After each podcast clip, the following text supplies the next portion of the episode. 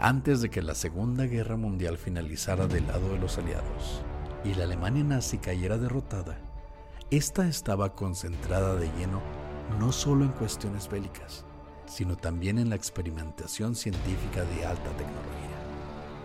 El deseo del Führer era ganar la guerra a toda costa mediante poderosas estrategias militares y a través de recursos nunca antes vistos en la historia de la humanidad.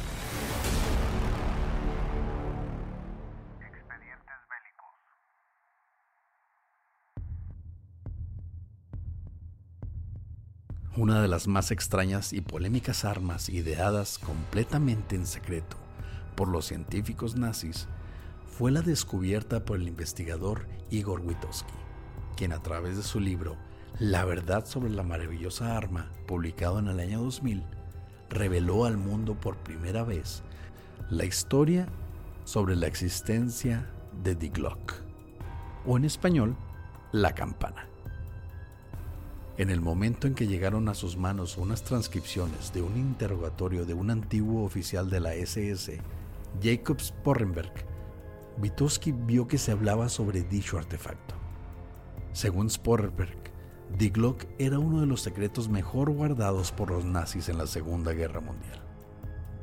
En la frontera cerca de Ludwikovice, en el interior de una profunda mina llamada Wenceslau, se desarrollaron las primeras pruebas de este objeto que hasta el presente permanece como uno de los más grandes misterios de la Segunda Guerra Mundial y la tecnología nazi.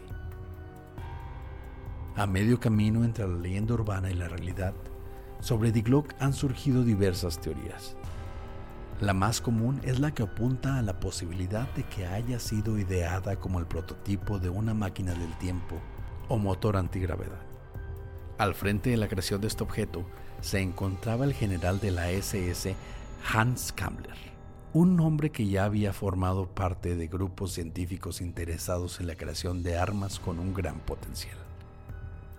A su lado se hallaba el coordinador de investigación Emil Masov. Se dice que Die Glock poseía una tecnología que nadie más en el mundo podía presumir.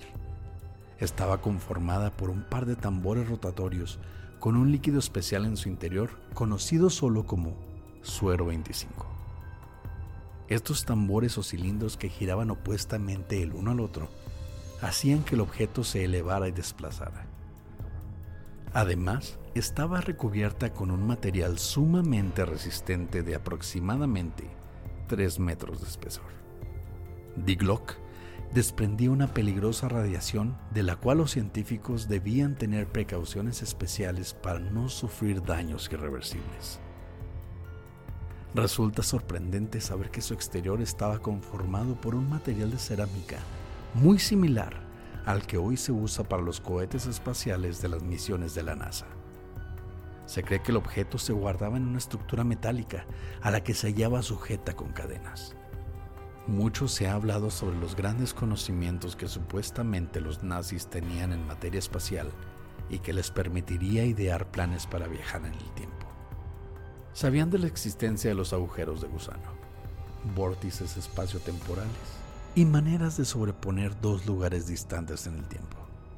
En teoría, es posible que tuvieran acceso a estos conocimientos, pero no existe documentación fiable sobre la práctica de los mismos. Es probable que Die Glock se quedara solo como uno de los varios intentos de Hitler por dominar el mundo y demostrar el poderío nazi en todos los aspectos.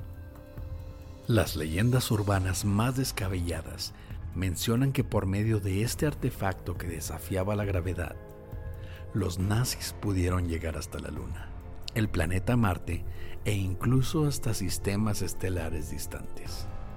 Algunos teóricos de la conspiración han ido más lejos al afirmar que el incidente de Roswell el 1 de julio de 1947, en el que un ovni se estrelló en el desierto de esta zona, tuvo como verdadera protagonista a Die Glock la campana nazi.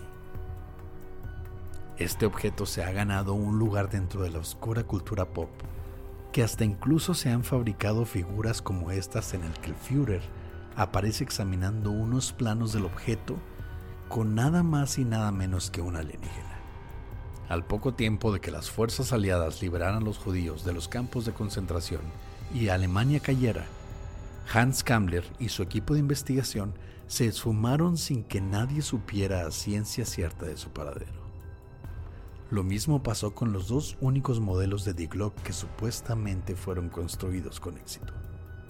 Otras fuentes citan que cuando Hitler supo que las Fuerzas Armadas rusas estaban arribando a Lubikovice, ordenó al oficial de las Waffen-SS, Karl Sporrenberg, que a los científicos involucrados en la creación de Die Glock. Esto resultó en la ejecución de 60 ingenieros, científicos y técnicos al servicio del ejército nazi. Por esta masacre, Sporrenberg fue juzgado como criminal de guerra. Admitió que lo había hecho para proteger el secreto acerca del misterioso objeto. Uno de los escasos detalles que Karl Sporrenberg ofreció en su declaración fue que el objeto era llamado también Der Bienenstock, o en español, la colmena por el zumbido que hacía cuando estaba funcionando. Todo esto pasa a formar parte de los tantos rumores o leyendas que se formaron a raíz de los experimentos del ejército nazi. La verdad sobre las denominadas armas maravillosas o de los experimentos realizados por el ejército a cargo de Hitler serán algo que tal vez jamás podremos comprobar.